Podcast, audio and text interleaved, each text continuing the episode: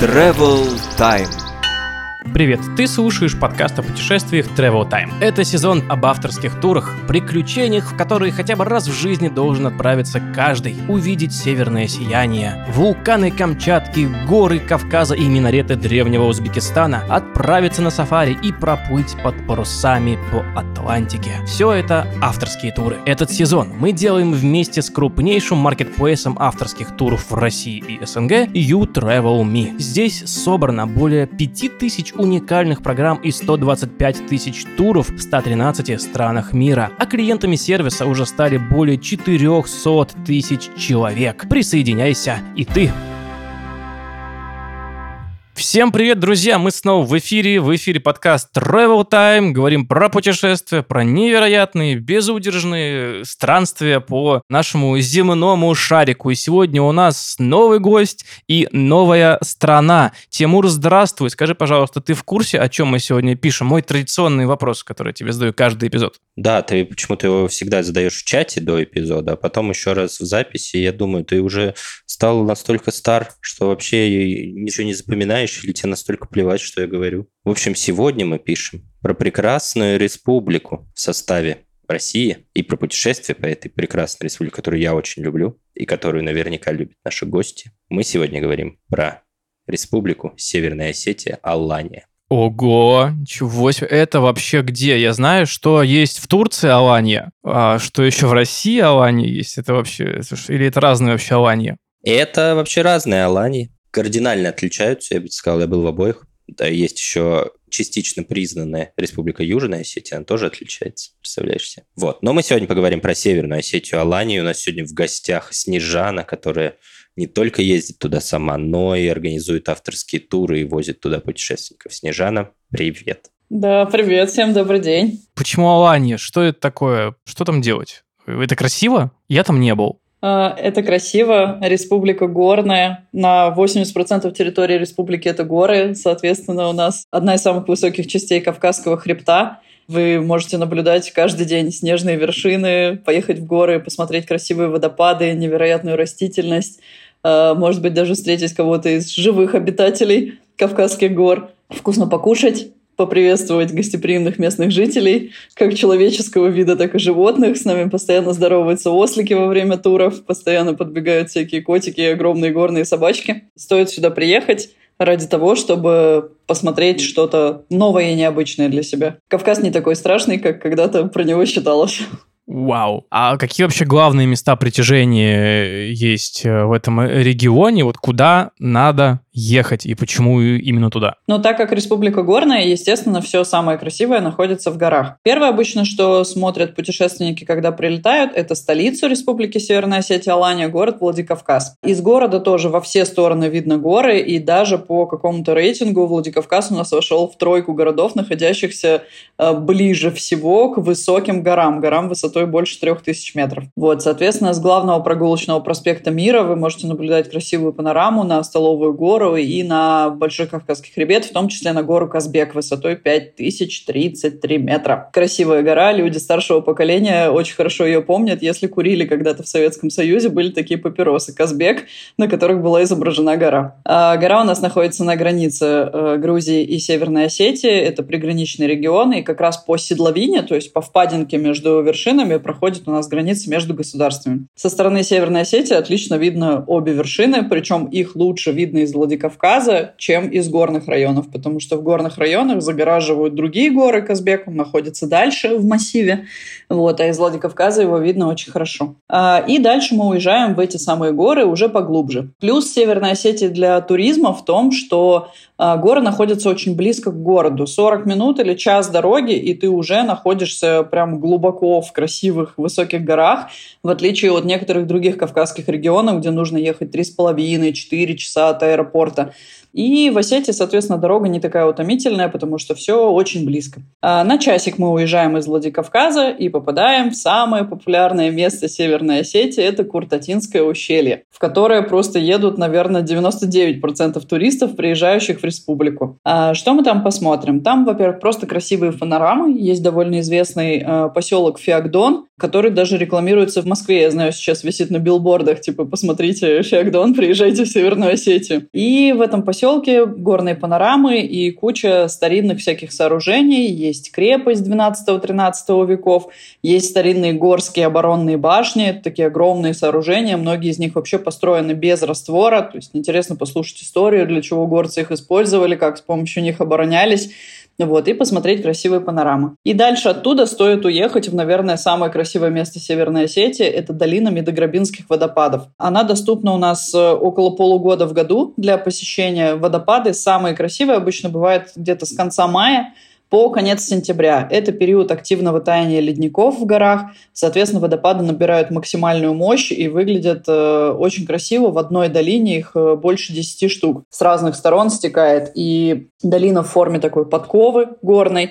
И когда со всех сторон стремящиеся вниз э, ручьи, родники этих самых водопадов, сформированных ледниками, э, это прям очень впечатляет. Ни одного равнодушного человека в этом месте не было еще. Последние годы у нас прям стала супер популярна так называемая лавочка любви. Э, на высоте около 2600 метров влюбленный парень в честь там, своих чувств э, поставил лавочку для девушки, на которой вырезана надпись «Счастье не за горами, оно в горах». И сама фраза очень знаменитая, и место очень красивое, и поэтому туда прям поехал огромный туристический поток, невероятное количество машин, и вот джипинг туда очень популярен. Это все находится примерно в одном месте, можно посетить за один день. И дальше уже можно уезжать в другие районы и посмотреть другое. Два. Два мне по географии. Я сказал, что не был, а, а я же был. Я же был в Владикавказе. Я же через него именно в Грузию все время гоняю. Ух, стыдно даже. А какие другие районы? Что еще можно смотреть? Какие вообще есть программы? Давай, если мы так про туры поговорим, что еще? Какие возможности? А еще э, очень популярный район для посещения гостями – это Дегорское ущелье. В нем находится э, национальный заповедник, э, национальный парк Алания, который частично совпадает с названием республики в своем названии. И там тоже очень много красивых панорам, природных смотровых площадок, то есть просто где-то на краю там какого-то обрыва или небольшой горы можно остановиться и наблюдать красивую панораму Большого Кавказского хребта. Тоже очень много водопадов, невероятно красивое место, где водопады три сестры. Из одного ледника Таймази вытекают три огромных водопада.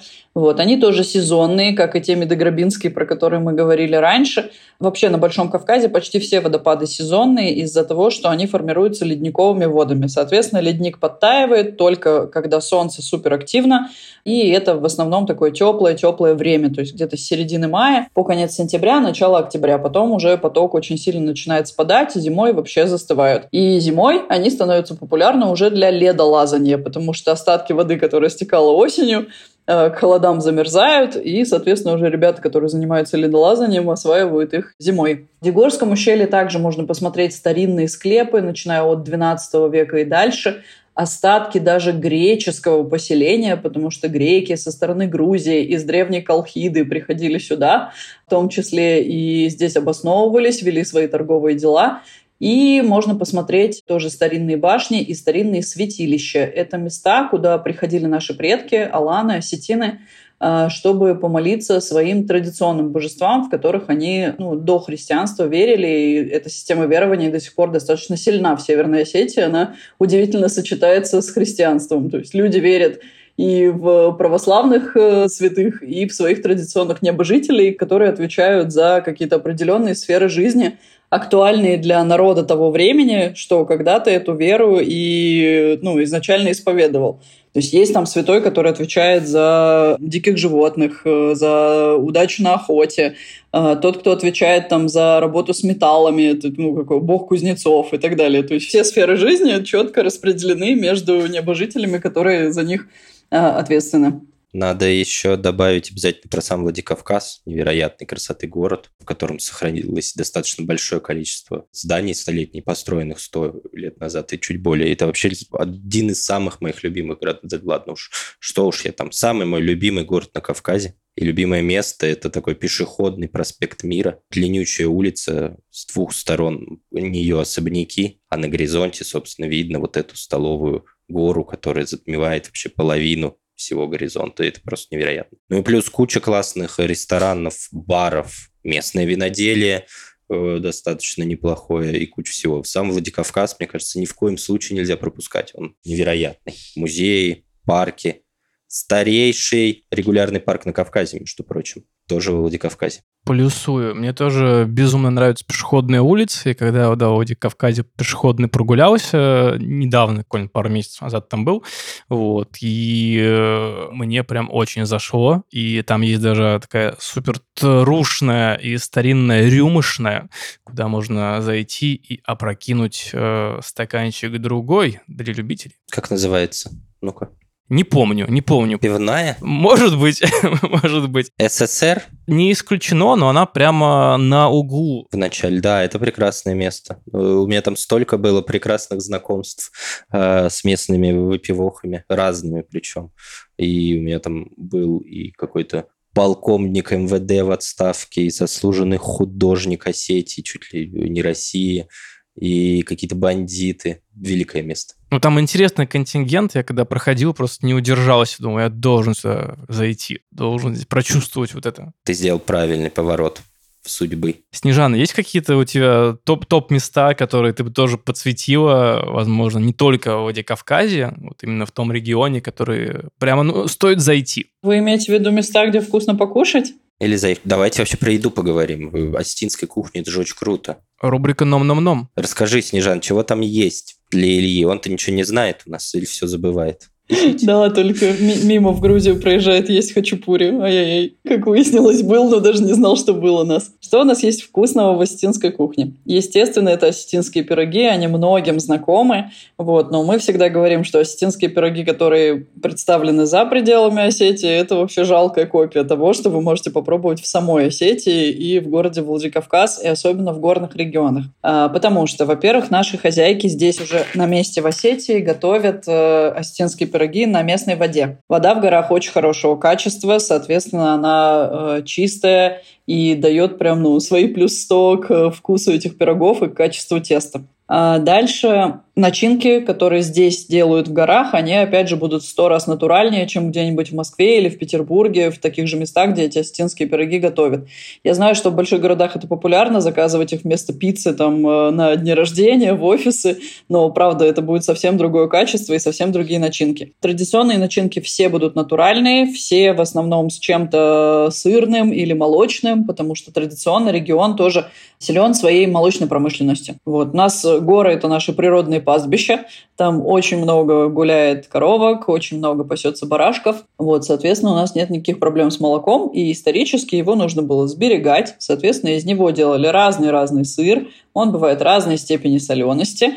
Вот. И как раз этот сыр молодой добавляют в пироги. Естественно, едят отдельно и сам сыр. И здесь растет чудесная травка тархун, которую многие, наверное, помнят только по лимонаду из детства, а это на самом деле реально существующее растение. Вот как раз в прикуску с сыром и с свежим лавашом из тандыра это будет супер вкусно. Есть традиционные горские супы, которые тоже нужно обязательно попробовать. Суп лывжа называется. Крупными кусками варится говядина, к ней добавляется картошка и ароматная зелень. Такой простой горский суп, очень сытный, наваристый, прям который супер хорошо насыщает. Идеально после посещения вот этой рюмочной, Илья. На утро просто вообще самый кайф. А, да, на утро, да. Но тут еще есть э, особенность, что после очень хорошего посещения рюмошной ходят в специальное заведение, которое называется хашное.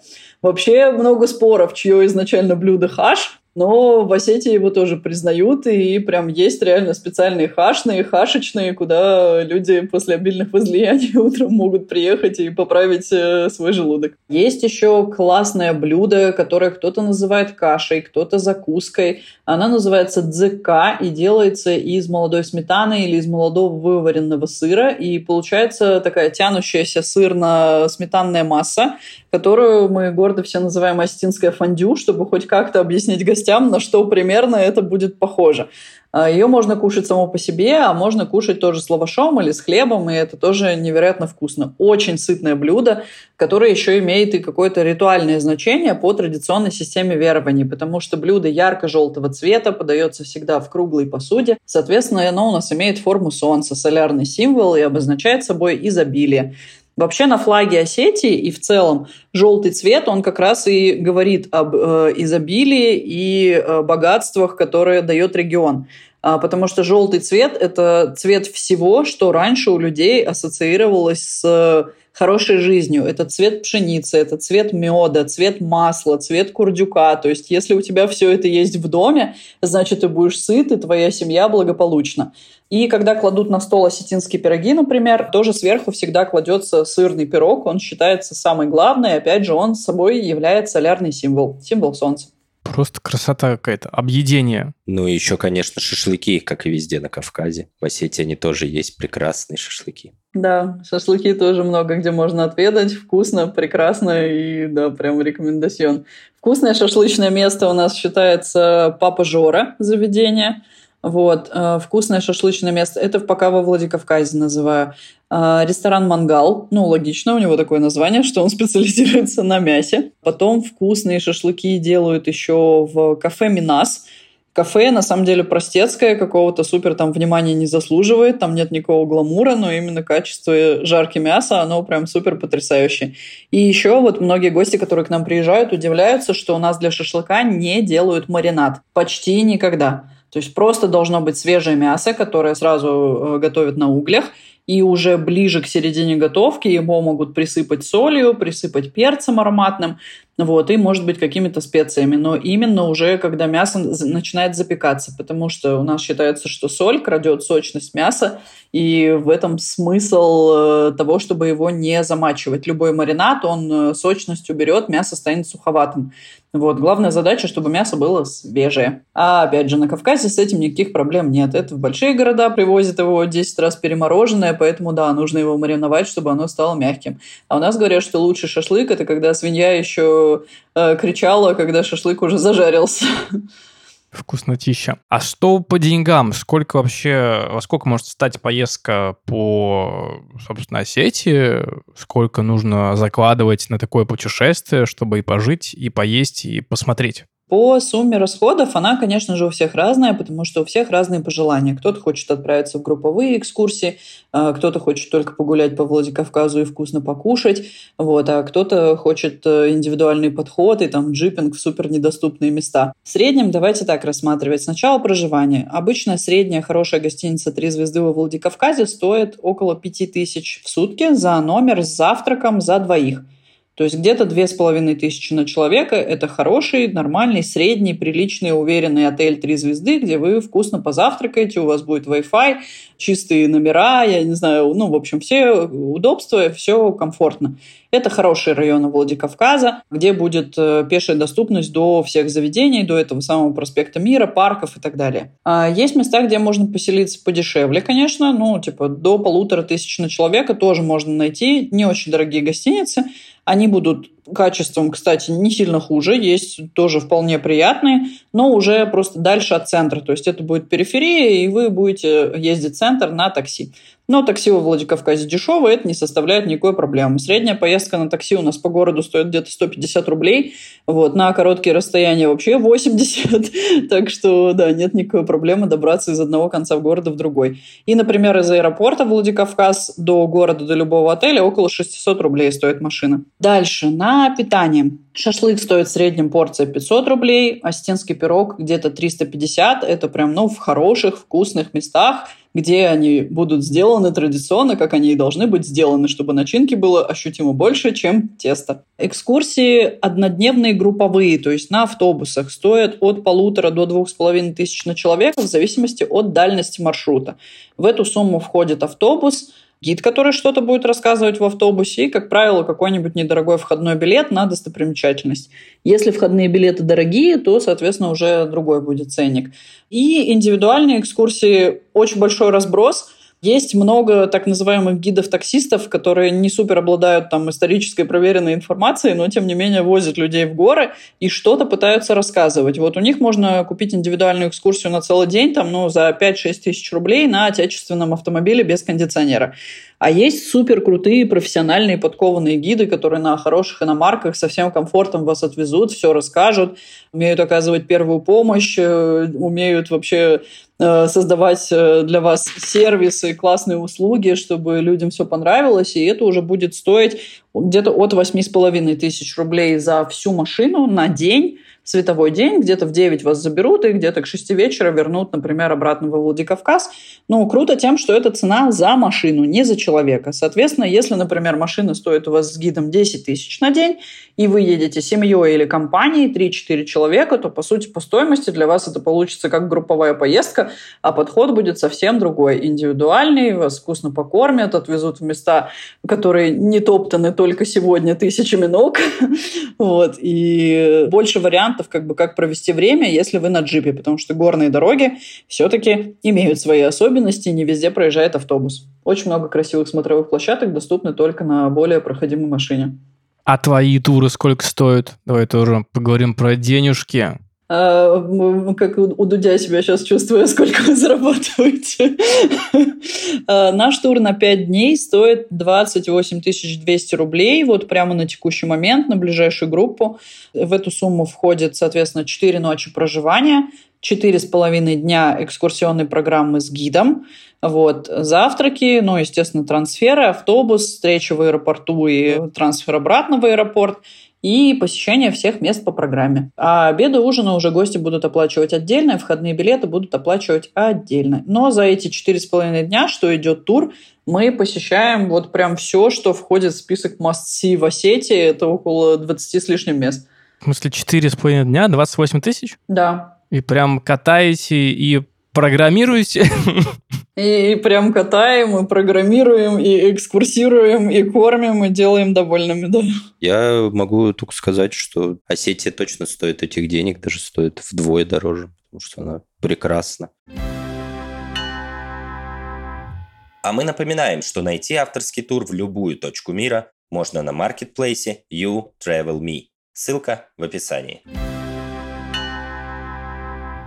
я немножко отниму славу Снежаны, я тоже вожу туры в Осетию. Не буду про них рассказывать, чтобы не переводить на себя внимание, но скажу только, что не один еще человек, который со мной ездил в Осетию. Ничего хорошего не сказал, да, про это.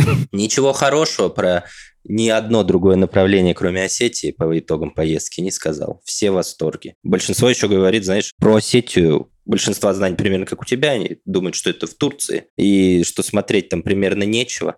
Я когда один из первых раз был в Осетии, мы ехали, это лет пять назад было, ехали с водителем на микроавтобусе, и туристы спрашивают, а почему, вот скажи, почему вот едут в Осетию? Тогда там туристов было в пять раз меньше, наверное, чем сейчас, может, в 10. И он такой на полном серьезе говорит, от безысходности. И, возможно, многие так и приезжали, но в итоге все остаются супер довольны. У меня некоторые ребята, не некоторые, а достаточно много ребят, кто ездил со мной, возвращаются, исследуют другие какие-то направления. Ну, условно, тоже Дегорское ущелье, оно в такие короткие э, программы обычно не входит, потому что туда долго ехать, оно достаточно удаленное, его тяжело там совместить с чем-то еще, потому что оно просто далеко. И люди приезжают и едут, например, в Дегорию еще на пару дней отдельно или еще куда-то. Для контекста, чтобы меня потом помидорами не закидали, я когда говорю ничего хорошего, это не в адрес Осетии было, а в адрес Тимура, что про туры Тимура ничего хорошего. Но это так, это между собойчики, наши шутки. На самом деле Тимур классные туры водит, э, в том числе. Так что для контекста и протокола добавлю. Про мои туры мы поговорим в одном из следующих выпусков. Да, М. да, в одном из выпусков поговорим про туры Тимура обязательно. И по поводу кидания помидор и, не знаю, чего-нибудь еще в тему безопасности. Не кинут ли в тебя что-нибудь э, в Осетии и как там вообще устроена безопасность? Можно ли туда ехать одному или одной? Бывает всегда забавно, на самом деле, слышать этот вопрос, потому что до сих пор, да, есть такие стереотипы, что мы тут на Кавказе целыми днями бегаем с автоматами, но это вообще не так, абсолютно спокойный, безопасный регион. В Северо-Кавказском федеральном округе живет э, около 30 миллионов человек, если я не ошибаюсь. И вот представьте, что если бы здесь были какие-то страшные действия, как бы все эти люди здесь жили. Ну, то есть надо понимать, что регион абсолютно спокойный, к туристам все очень открытые, очень френдли. Э, У нас любят гостей вообще на всем Кавказе, я думаю, вы это знаете. Прям есть э, особенность, что гость считается посланником Бога на земле. То есть э, в ком, как не в человеке, можно найти частицу Бога, потому что мы сделаны по его образу и подобию. И ты никогда не знаешь, в каком обличии этот человек к тебе придет. То есть будет это сосед, который к тебе заглянет за солью, или это будет, там, не знаю, какой-нибудь турист, который приехал посмотреть твои горы, или это будет какой-нибудь таксист, который нуждается в помощи, ему нужно помочь поменять колесо. То есть ты должен быть э, максимально добр ко всем встреченным э, тобой людям для того, чтобы не прогневать небеса, если тебе вот прямо сейчас в этом образе приходил какой-то ангел или посланник Бога. Вот, соответственно, к гостям здесь очень трепетное отношение. С безопасностью все, повторюсь, в порядке. Всегда можно спросить у местных дорогу, всегда подскажут, помогут, могут даже пойти прям проводить до того места, которое вам нужно. Ну, то есть люди гораздо более открытые, чем в больших городах. Вот. А, Но правила безопасности, они тоже, конечно, есть, но они такие же, в принципе, как для всего мира. То есть не надо там садиться девушкам, например, э, в пьяном виде после ресторана уезжать там с неизвестными людьми на неизвестные квартиры. Ну, по-моему, это очевидно для любого региона, не только для там Осетии или Кавказа. То есть в любой точке мира так не стоит делать. Не надо там в пьяном виде лезть на барные стойки, доставать пачки наличных и кричать там всем шампанского за мой счет. Вот, ну это тоже как бы такое себе поведение, неприемлемое для любой точки вселенной.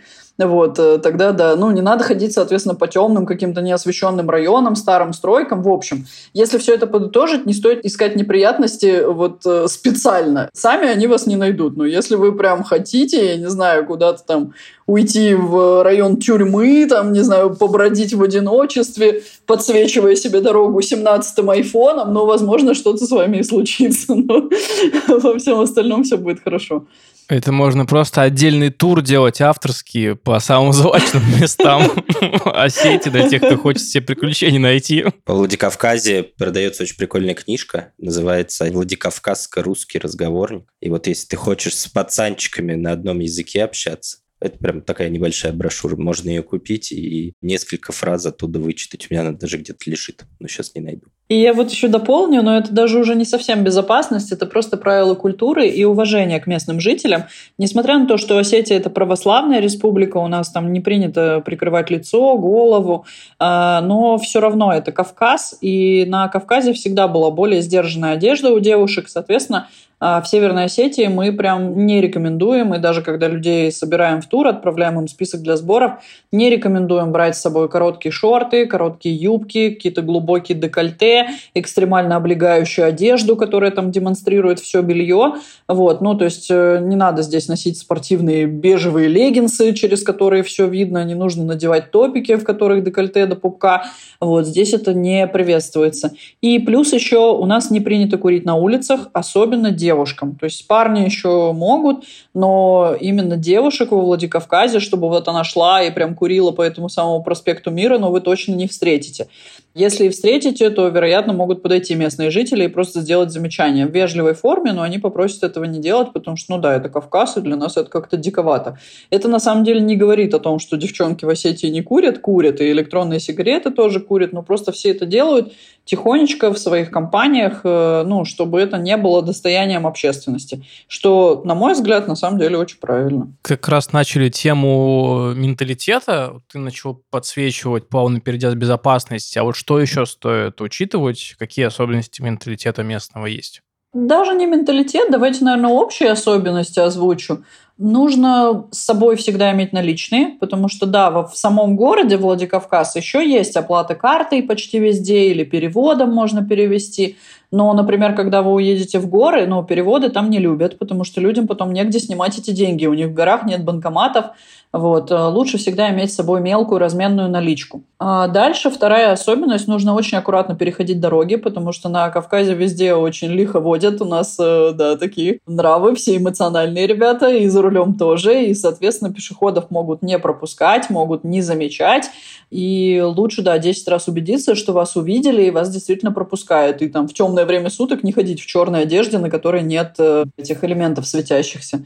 Вот. Ну и, да, аккуратненько смотреть на дорогу. И что еще из особенностей менталитета? Ну, ничего, наверное, такого серьезного. Ну, правда, действует золотое правило. Если ты вежлив и к людям с улыбкой, то к тебе будут точно так же абсолютно.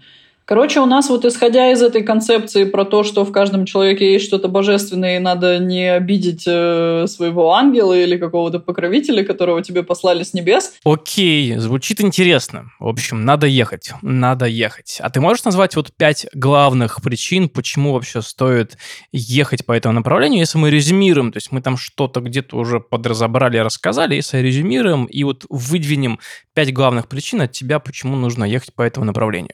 А, пять главных причин, почему стоит поехать в Осетию.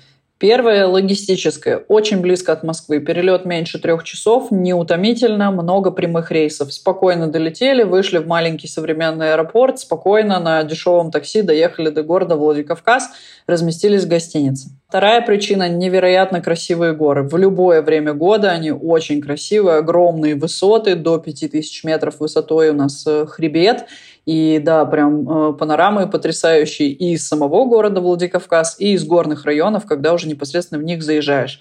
Третья причина – это вот эти самые неутомительные дороги, что все близко от Владикавказа, не нужно ездить там по 6 часов до какой-то достопримечательности ехать, то есть от Владикавказа 40 минут, час вы отъехали, и вот вы уже в самых красивых зеленых или наоборот белых, если говорить про зиму, горах. А четвертое – это, да, вкусная еда, настоящая, нормальная, натуральная пока еще еда. И цены, ну, они ощутимо ниже, чем если ехать за границу или чем если ехать в супер раскрученные регионы, типа там, не знаю, Камчатки, Алтая и так далее. То есть пока еще цены и на питание, и на экскурсионные программы, и на проживание в Осетии, ну, прям пониже ощутимо, чем в других раскрученных местах. Окей, спасибо большое, что поделилась таким массивом информации. Тимур, Тимурочка, есть ли тебе что добавить?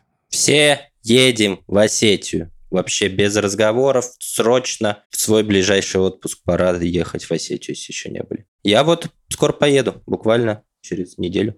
Ого. О, круто. У нас хорошая погода, будем вас ждать.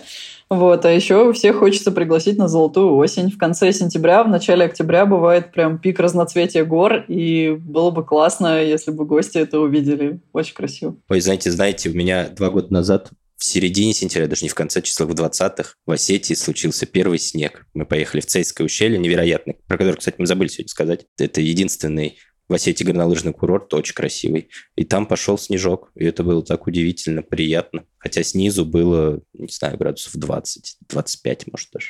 Вот так вот, все за снегом. Да, у гор свои законы, там наверху другая погода. Что, собираем чемоданы, едем в Осетию, друзья. На авторские туры к Снежанию. И к Тимуру тоже можно. Иногда.